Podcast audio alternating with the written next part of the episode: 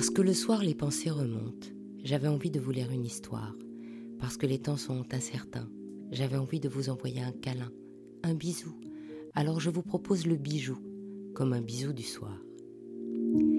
Il était une fois Cléopâtre, la plus célèbre reine de l'Égypte antique. Elle vient de la dynastie Lagide, née vers moins 69 et meurt le 12 août 30 avant Jésus-Christ. Sur ses 39 ans de vie, elle règne 21 ans, d'abord avec ses frères époux Ptolémée XIII et XIV, puis aux côtés du général romain Marc-Antoine, le fils de César. Dans la guerre civile qui oppose Marc-Antoine à Octave, elle prend parti et perd à la bataille d'Actium en moins 31. C'est cette défaite qui marquera la fin de l'époque helléniste en permettant aux Romains de conquérir l'Égypte. Les textes qui nous parlent d'elle viennent souvent d'auteurs romains qui la détestent, car elle remet en cause les valeurs de la République romaine. D'abord, c'est une femme, et les Romains ne sont pas particulièrement féministes. C'est une femme libre, de caractère, ambitieuse, ce que ne peuvent tolérer les Romains. Elle est très cultivée, elle parle cette langue, et des traités de métrologie, d'alchimie, de gynécologie ou de cosmétique, comme le célèbre Cosmeticon, lui sont attribués. Mais cela n'est rien.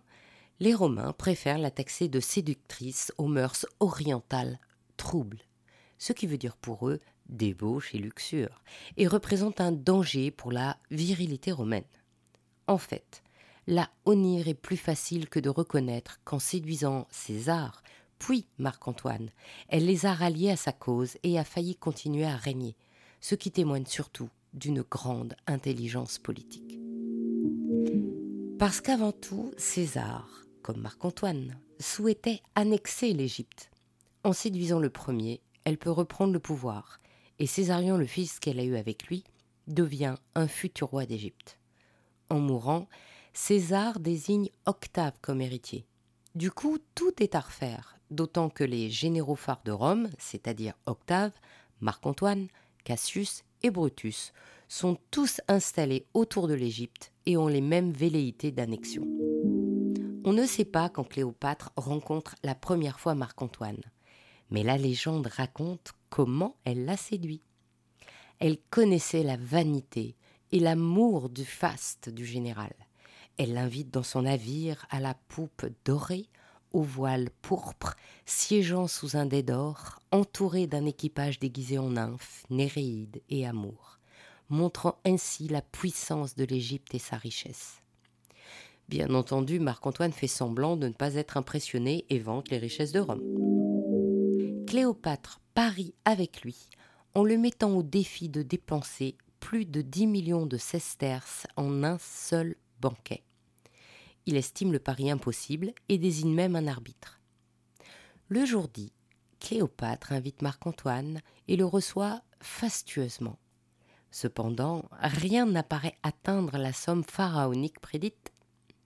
Et Marc-Antoine croit avoir gagné. À la fin du repas, Cléopâtre se fait apporter une coupe de vinaigre et détache une des superbes perles accrochées à ses oreilles. Elle la laisse tomber dans le vinaigre, la dissout et la boit. Il faut dire qu'à cette époque et pendant longtemps, les perles naturelles sont rares et véritablement très chères. Quand elle décroche la deuxième, c'est l'arbitre qui l'arrête. La perle restante sera consacrée à Vénus, la déesse de l'amour. Suivant la coutume, elle sera sciée en deux pour orner la statue de Vénus érigée dans le panthéon de Jupiter, dans la ville impériale. Marc-Antoine sera ainsi subjugué et séduit. Avec Cléopâtre, ils s'aimeront une dizaine d'années avant de perdre la guerre face à Octave. Ils se suicident, créant ainsi une légende noire d'amour. Ils auraient souhaité être enterrés ensemble, mais on n'a jamais retrouvé leur tombeau. Ainsi se termine cette histoire d'Il était une fois le bijou. Si cette histoire vous a plu, partagez-la autour de vous pour vous aussi envoyer plein de bijoux bisous et encouragez-moi en me mettant plein d'étoiles et de likes. À demain pour un prochain bijou, un nouveau bisou du soir.